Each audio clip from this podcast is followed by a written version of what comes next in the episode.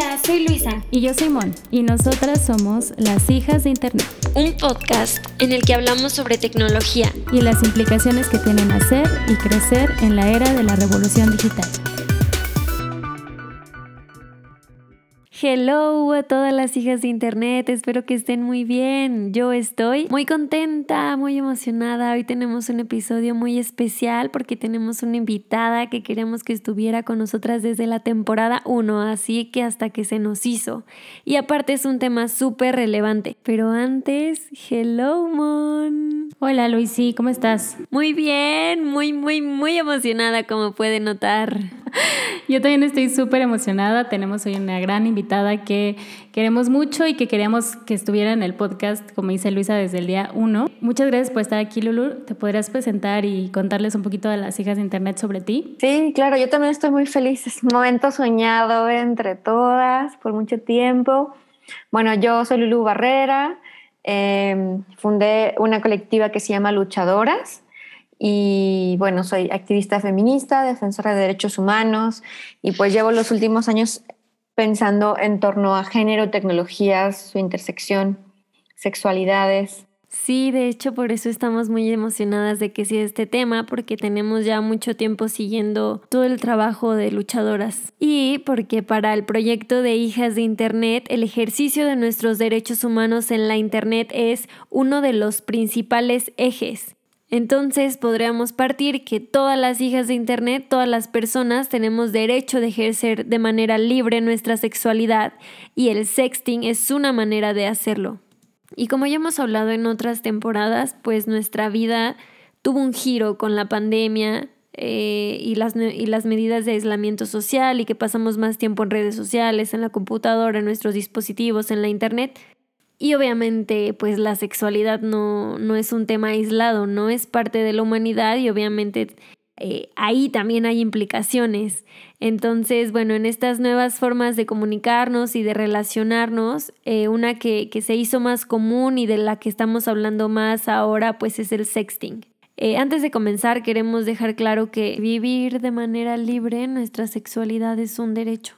Así es, Luisa. Y pues nada más como definición, el sexting es el intercambio consensuado de contenido sexual a través de medios digitales y dentro de esta definición la palabra clave es el consentimiento, ¿no? Siempre tiene que estar alineado al consentimiento expreso de ambas partes. Eh, sobre el sexting y la definición de sexting, para empezar, como ha habido un montón de polémica y confusión, sobre todo confusión. De, por ejemplo, las personas legisladoras que se preocupan por el tema de la difusión de imágenes, pero que no los términos adecuados. Y entonces, por ejemplo, cuando se empezaron a hacer las primeras reformas para castigar la difusión de imágenes, se le nombraba sexting. O sea, al grado, por ejemplo, de que las primeras reformas, por ejemplo, Chihuahua, el estado de Chihuahua, nombró el delito de difusión de imágenes íntimas sin consentimiento sexting. Entonces, también algo que pasaba, por ejemplo, las primeras reformas que hizo Jalisco, ya la ley no está así, ya se reformó, pero también los, los aparatos de comunicación de los congresos decían, ya se va a castigar el sexting. Y entonces, ¿qué pasaba? Pues que mandaban un mensaje equivocado a la sociedad y a las mujeres que hacen sexting, porque el sexting, como dices, es el intercambio, la difusión es otra cosa. Entonces, si decíamos, criminalizamos o castigamos o penalizamos el sexting, podríamos estar también creando la impresión de que castigábamos la toma y el envío, que como ustedes han dicho, es un ejercicio de sexualidad. Sí, el consentimiento es central. Y hay aproximaciones al consentimiento muy bonitas, pues es también un, un concepto que políticamente hemos adoptado, creo, recientemente, relativamente, ¿no? Y hay un proyecto muy bonito que se llama Consentful Tech o tecnología con consentimiento o consentida, que establece algunos criterios de cómo debe ser el consentimiento. Entonces, el consentimiento no solo es decir sí o no, ¿no? Em, el consentimiento debe tener ciertas características para ser auténtico y otro es que hay diferentes niveles de consentimiento. Entonces, por ejemplo, puede ser que tú consientas hacer una cosa o respecto a tu contenido, consientas tomarlo y luego consientas o des autorización o permiso de enviarlo, pero no das consentimiento para otras cosas, ni para almacenarlo, por ejemplo, ni para que se comparta con otras personas. Entonces, este proyecto Consentful, Tech dice que el consentimiento tiene que ser dado libremente, como ustedes decían, pero que puede ser reversible. Es decir, puede ser que hoy yo te diga que sí quiero esto, pero mañana cambie de opinión. O sea, lo puedo quitar, ¿no? O sea, no es fijo. También tiene que ser informado. O sea, no, me puede, no puede haber un consentimiento auténtico si hay engaños que medien, ¿no? O información parcial o información que te ocultan, ¿no? Luego también tiene que ser bien específico. Como les decía ahorita, yo doy mi autorización para que tú veas esta imagen o para que tú la recibas, pero no para otras cosas. Entonces tiene que ser algo muy, muy específico. Y por último, entusiasta, ¿no? O sea, si realmente quiero, es sí, quiero, ¿no? Yay, vamos a hacerlo. No, bueno, sí, con mi inseguridad, ¿no? O sea, y sabemos reconocer cuando algo es entusiasta. Entonces, me parecen muy, muy buenos elementos para pensar el consentimiento. Oye, Lulu, esto que mencionas me parece súper importante, lo de que es reversible, el consentimiento es reversible. Entonces, puede que hoy yo haya accedido a mandar esas fotografías, pero eso no quiere decir que la otra persona, ya porque se las mande, puede disponer de esas fotografías por siempre, ¿no? Porque independientemente de que tú hayas mandado una fotografía dentro de este ambiente consensuado de sexting donde tú accediste, donde te la estás pasando bien, pues esa fotografía sigue siendo tuya y sigue siendo de tu cuerpo y es tu sexualidad. Entonces en cualquier momento tú tienes el derecho de que esa fotografía solamente se quede en ese momento, no en esa conversación. La otra persona no tiene por qué quedarse con esa fotografía y almacenarla. También tiene que ver con la capacidad que tenemos en general como personas o como, mujeres y en nuestras relaciones de todo tipo, sexuales, afectivas, como de plantear nuestros términos, de no que todo no, no todo sea implícito o asumido por el sentido común, que en realidad no tiene común nada, ¿no? Que tiene que ser hablado, explícito, etc. Entonces también, una de las primeras, de los primeros talleres que tuvimos sobre sexting seguro en luchadoras, uno muy bonito en el Centro de Cultura Digital, fue con Río, una fotógrafa que nos hizo conscientes de la capacidad que tenemos de decir no y de plantear nuestros términos. Y entonces hicimos unos ejercicios basados en decir no. Y, eso va más allá como del sexting en particular, sino como de la, de la capacidad que podemos tener eh, para hacerlo en general, ¿no? Pero pues como sabemos, muchas mujeres somos creadas para complacer, para decir que sí a todo y nuestra voluntad es lo que queda al final. Entonces también tenemos que revertir como ese mecanismo. Y también, ¿no? Que históricamente la sexualidad de las mujeres ha sido estigmatizado. O sea, hagamos lo que hagamos, siempre va a haber una crítica ahí. Y como lo hemos platicado en otros temas, pero específicamente en el tema de la violencia digital eh, de género, pues la violencia y los estigmas y los roles que existen en el mundo offline pues también se traspasan a la internet y creo que con el sexting eso pasa porque al final de cuentas como tú dices el sexting por sí solo no es un delito es un poco como el aborto, ¿no? Aunque pueda estar ya despenalizado en algunas entidades, socialmente sigue siendo muy perseguido. Y en realidad, tanto el aborto como el sexting comparten algo en común, que es que la sexualidad y los cuerpos de las mujeres siguen estando en territorio en disputa social. ¿Cómo puede ser posible que la exhibición del cuerpo masculino en contextos sexuales es celebrada mientras el que de las mujeres es castigada, ¿no? O es juzgada públicamente. Eh, y en, en Luchadoras tenemos una línea de apoyo a la violencia digital y justo el gran hallazgo de los casos que acompañamos en 2020 fue de casi en su totalidad de difusión de imágenes íntimas sin consentimiento por parte de las exparejas. También hay datos como de la MOSIVA, la módulo sobre ciberacoso del INEGI, que dicen que las mujeres reciben más violencia sexual digital que los hombres. Por ejemplo, imágenes sexuales que no pidieron o propuestas sexuales que no quieren. Entonces, sí nos damos cuenta que eso, que la sexualidad sigue siendo como el centro de ataque de las mujeres, tanto online como offline. Hacer sexting no es un delito, pero lo que sí es un delito en algunas entidades del país es difundir contenido íntimo de alguien eh, sin su consentimiento expreso. Y en México, en 28 estados del país, se está tipificando un conjunto de leyes que se le conoce como Ley Olimpia. Y de esto hablamos un poquito en el episodio de violencia digital que tuvimos con R3D. Pero nos gustaría también un poco ahondar sobre esto, ¿no? ¿Qué es la ley Olimpia y cuáles son las principales diferencias entre legislar este tipo penal y lo que se entiende como populismo punitivo, ¿no? Como que esperar que todos este tipo de conductas se castiguen con cárcel. Primero me gustaría decir que es impresionante la cantidad de agresiones para difundir tu contenido íntimo que hay en México y que todavía no tenemos como una estadística sobre esa forma específica de ataque. Y que eso llevó a las mujeres víctimas a organizarse y a promover estas reformas. Y a mí me parece como muy frustrante que no podemos confiar en nuestro sistema de justicia para sentir que vamos a, obtener pues la reparación que necesitamos.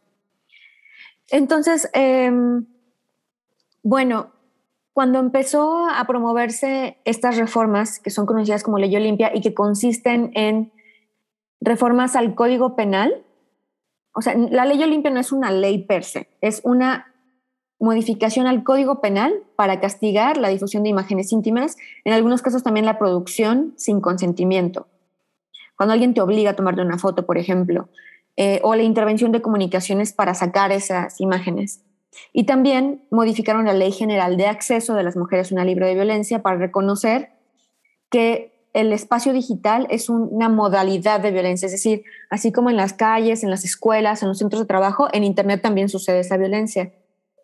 Entonces yo creo que un efecto muy positivo de estas reformas ha sido que se ha colocado en el debate público el reconocimiento de este problema.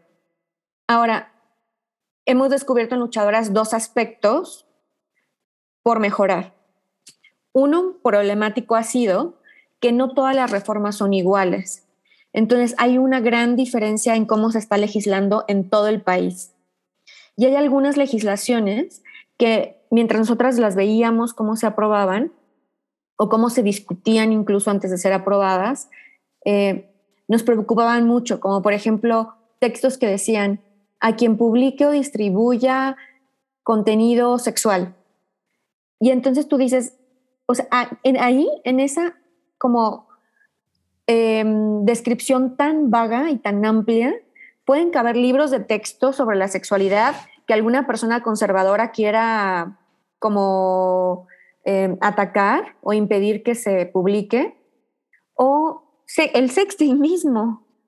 Sí, estás justo lo que decimos, ¿no? Criminalizando un ejercicio de la sexualidad, ¿no? Porque no está justo esta palabra tan importante que mencionas, el consentimiento. Sí. Y bueno, el segundo obstáculo que vimos es que, bueno, ya una vez aprobada, que se haga realidad es súper difícil.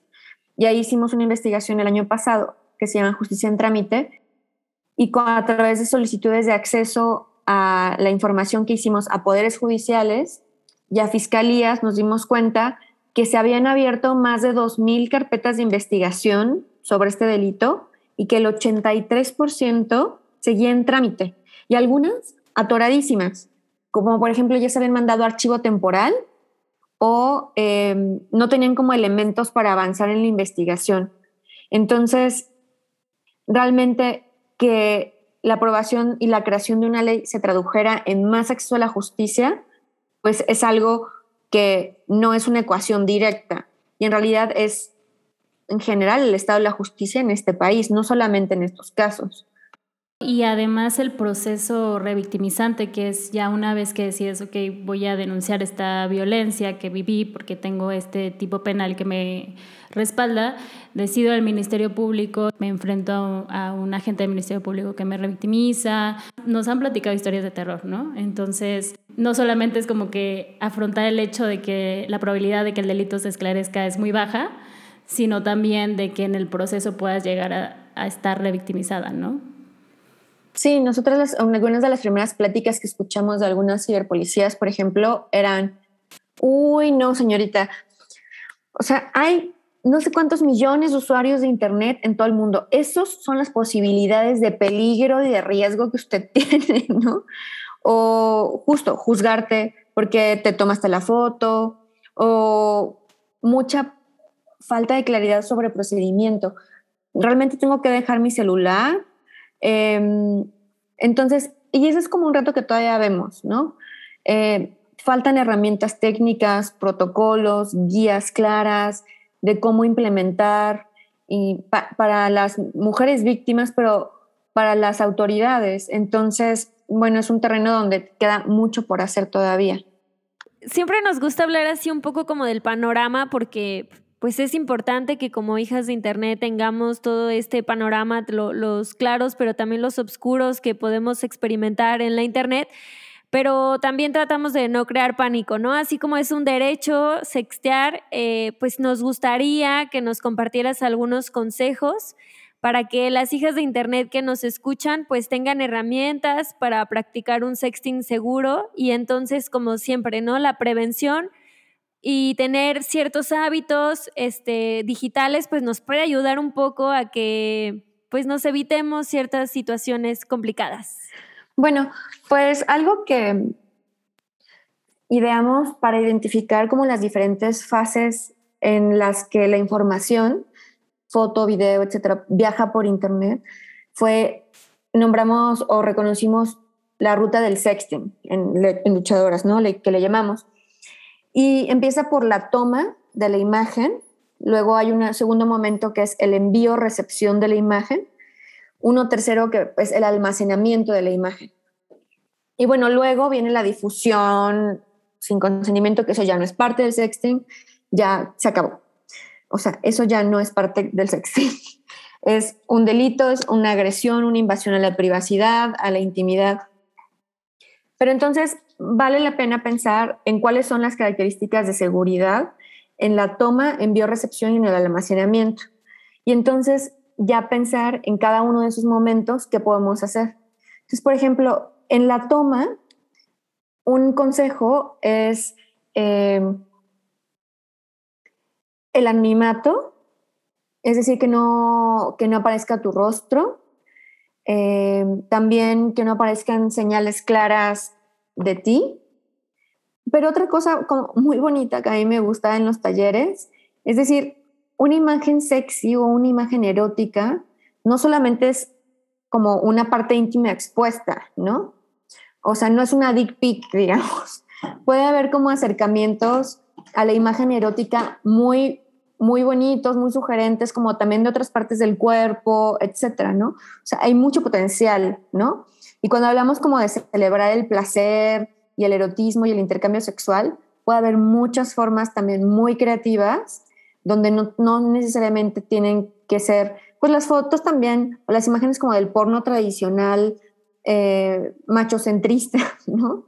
Em, entonces, bueno, en la toma también tiene que ver mucho, por ejemplo, que no estés en un entorno reconocible, eh, por ejemplo, sí, como asociado a un espacio privado tuyo. Y otra cosa muy importante tiene que ver con los metadatos. Cuando tú tomas una imagen y tienes activado la geolocalización de tu celular, por ejemplo, eh, queda impresa la ubicación geográfica donde tomaste la foto. Existen programas como eh, OscuraCam o como EXIF, EXIF que te permiten quitar los metadatos. Entonces tú puedes tomar tu foto y le quitas la geolocalización y entonces la mandas ya así, si estás extiendo con alguien que no conoces, etcétera, tu ubicación personal, donde tomaste la foto de que estás en tu casa o en un lugar eh, que recurres mucho, no, no corre riesgo que sepan dónde estás físicamente. Em, también puedes desactivar los metadatos en tu celular quitándole la opción de que la ubicación geográfica esté asociada a tu cámara. Entonces, eso respecto a la toma. Respecto al envío y recepción, pues lo básico, digamos, es usar em, aplicaciones seguras y que se conocen como encriptadas, es decir, que no son de fácil intervención o que si alguien quisiera como intervenir el flujo de esa información o, el canal por donde viaja, va a tener dificultades para verlo, no va a ser legible porque va a estar como distorsionado, ¿no? Antes Facebook, el Messenger no estaba encriptado, entonces era súper desaconsejable hacerlo así. O, por ejemplo, Telegram tiene una opción del chat seguro que te permite que las imágenes se puedan autodestruir en cierto tiempo, que solo se abran y desaparezcan de inmediato, o no se carga el preview de la imagen, sino que se pone una flamita y entonces solo cuando lo picas o le pones el dedo se ve y desaparece. Un poco como ahora las fotos también que desaparecen en WhatsApp. Eh, ese tipo de, de funciones ayudan un poco, aunque claro, siempre alguien lo va a poder burlar en el sentido de que podría tomar una foto con tu celular, etcétera, pero bueno, vas poniendo algunas capas de protección. Sobre almacenamiento, no solamente cómo lo guarda, no solamente trata de cómo lo guarda quien lo recibe o si lo guarda o no lo guarda, ¿no? Que para eso, bueno, hay que hacer acuerdos, como decíamos, ¿no? Pero también cómo lo guardas tú, tus propias imágenes, ¿no? Y ahí como una recomendación que siempre damos en nuestros talleres es que tus dispositivos viajen ligeros, tanto tu celular como tu compu, y entonces que tengas respaldos externos, Puede ser en USB si eres, o sea, como mm, no tienes tanta información, em, digamos que también comprar un disco duro es más caro, etcétera, o puede ser un disco duro externo. Pero entonces no vas cargando en tu celular todas tus notes, digamos, y tampoco están en tu compu. Y entonces no es necesariamente que un hacker ultra especializado vaya a entrar a tu compu y a a buscar tus fotos de desnudos, sino que también te les puede robar cualquier persona en la calle, si te puede caer, lo puedes perder, y entonces pueden tener acceso a ese material.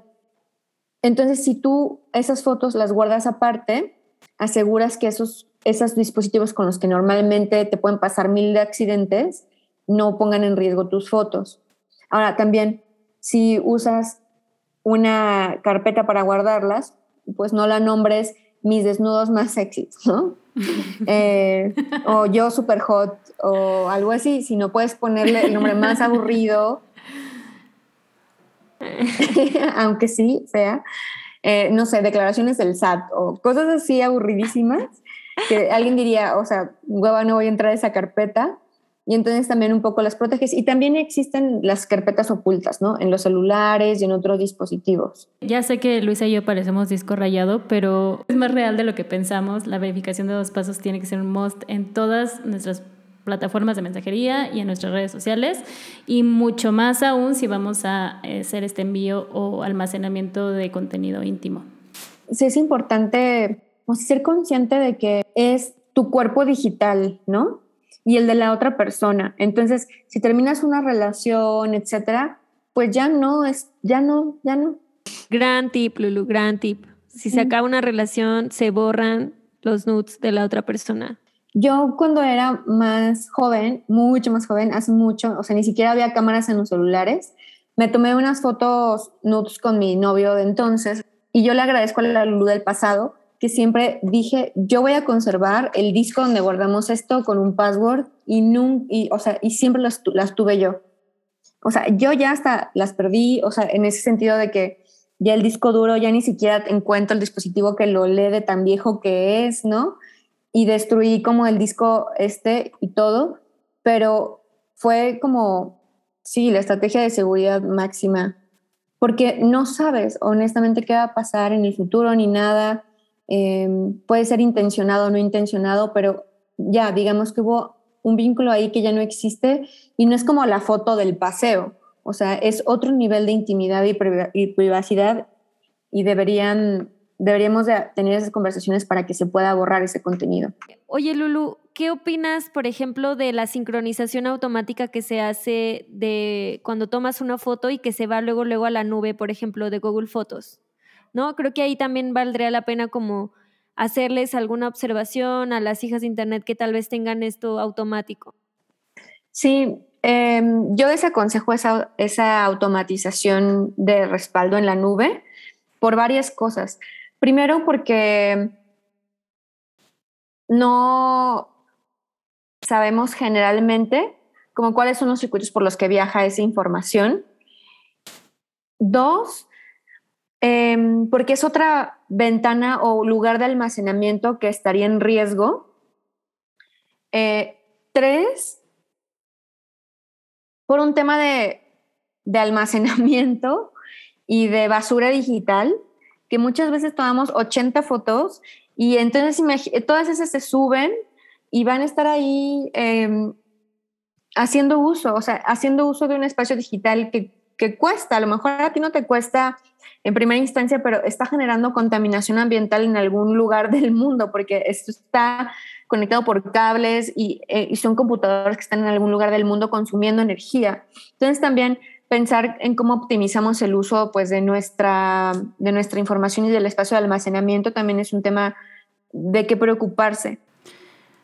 Sí, y también nos escuchan eh, hijos de Internet, ¿no? Y justamente para ellos va este consejo de, de romper el pacto patriarcal porque hay muchos estereotipos de, género detrás de todo esto y se trata de identificar qué actitudes estamos haciendo y estamos reproduciendo y en ese sentido pues hay que tomar conciencia de que si una persona nos compartió sus eh, pues imágenes íntimas es porque tiene un nivel de confianza muy grande en nosotros y tenemos que, que honrar esa confianza ¿no? y hacer distribuir ese contenido sin su consentimiento, eh, no nada más está mal, sino como ya dijimos, es un delito y puede tener consecuencias más grandes. Es muy importante pensar en el pacto y cómo es posible que se priorice el pacto patriarcal que los pactos de privacidad e intimidad que pudiste haber tenido con alguien con quien tenías una relación afectiva como de ese grado de, de cercanía, de confianza, ¿no? de intimidad.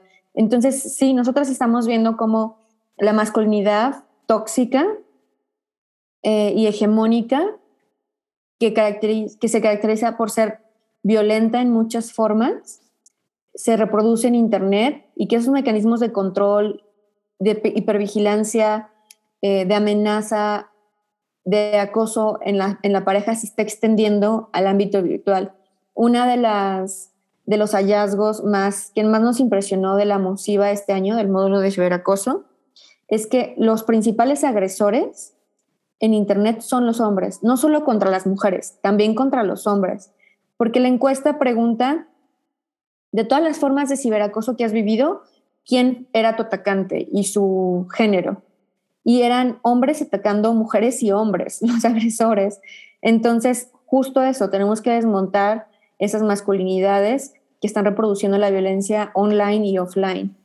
Y tampoco queremos crear pánico entre las hijas de Internet, pero creo que este dato que nos comparte Lulu habría que resaltarlo con marcatextos que son principalmente las exparejas quienes hacen pues esta bajeza de compartir el contenido íntimo de sus exparejas eh, y resaltarlo porque está mal, está muy mal. Y también recordar si fuimos sobrevivientes de algún tipo de violencia digital, específicamente en este caso difusión de contenido íntimo sin consentimiento, recordar que hay leyes que nos protegen, hay colectivas de mujeres que están ahí poniendo el cuerpo por nosotras y que podemos acudir a ellas. Eh, luchadoras es un ejemplo de esto. Eh, entonces no estamos solas, eh, no están solas y nosotras también estamos ahí por cualquier cosa que lleguen a necesitar. Sí, el acuerpamiento colectivo es clave y no sé, a veces pareciera que necesitamos tener como conocimientos técnicos avanzados para ayudar a alguien, pero en realidad parar el ciclo de revictimización, de culpabilización, eh, dejar de compartir son ya acciones que cambian por completo la experiencia de vivir estas formas de violencia, ¿no? Em, y, hacen, y hacen la diferencia y están al alcance de todas las personas. La paradoja, la frustración también, o cómo funcionan estos mecanismos de violencia de género que nos quieren arrebatar la autonomía sexual de nuestros cuerpos, que hacen que una experiencia que debería estar, eh, ser, estar conectada con nuestro bienestar, con nuestra salud emocional y física, como es el, ejercicio sexual, eh, que debe ser una experiencia placentera, de gozo, eh, que te alimente, que te nutra también, ¿no? Es parte importante de nuestro bienestar, de nuestro ser, ¿no? De nuestra forma de crecer. se vuelve realmente una historia de terror, ¿no? Cuando alguien lo utiliza para que sea un mecanismo de coerción. Y entonces, en lugar de estar hablando de lo que nos gusta, de cómo podemos disfrutar, de cómo podemos gozar, estamos hablando de cómo nos afecta y nos lastima y entonces se vuelve en violencia. Entonces necesitamos desactivarlo porque eh, el Internet puede ser, el Internet y la vida de las mujeres puede ser un espacio de libertad, autonomía y disfrute, y nos están haciendo que lo padezcamos y que queramos y que nuestras experiencias sexuales sean pues no placenteras y dañinas, ¿no? Em, y por eso pues tener estas conversaciones y tener herramientas puede cambiar la ecuación para que recuperemos el poder sexual y el disfrute sexual también y la autonomía de nuestros cuerpos. Bueno, pues muchísimas gracias por esta, estos tips que nos das, Lulu. No sé si nos puedas dejar las redes sociales de luchadoras, también si quieras compartir las tuyas. Bueno, pueden seguir a luchadoras en nuestras redes sociales. Estamos como luchadoras MX en todas las redes. Y también tenemos una línea de apoyo contra la violencia digital, que pueden eh, en nuestras redes sociales escribirnos para pedir ayuda y nosotras les damos a contestar. Bueno, pues hijas de Internet, el sexting es una forma de vivir libremente nuestra sexualidad, pero para poder evitar eh, poner en riesgo nuestra intimidad y la de alguien más, debemos de considerar los riesgos y eh, no tenerle miedo y que sea una experiencia valiosa y placentera. Y tú, hija de Internet, ¿qué herramientas utilizas para ejercer tu sexualidad libre y segura en línea? Conversemos. Muchas gracias por acompañarnos. Recuerden que nos pueden encontrar en las redes sociales como Hijas de Internet y que en la caja de descripción del podcast dejaremos algunas referencias que utilizamos para el programa.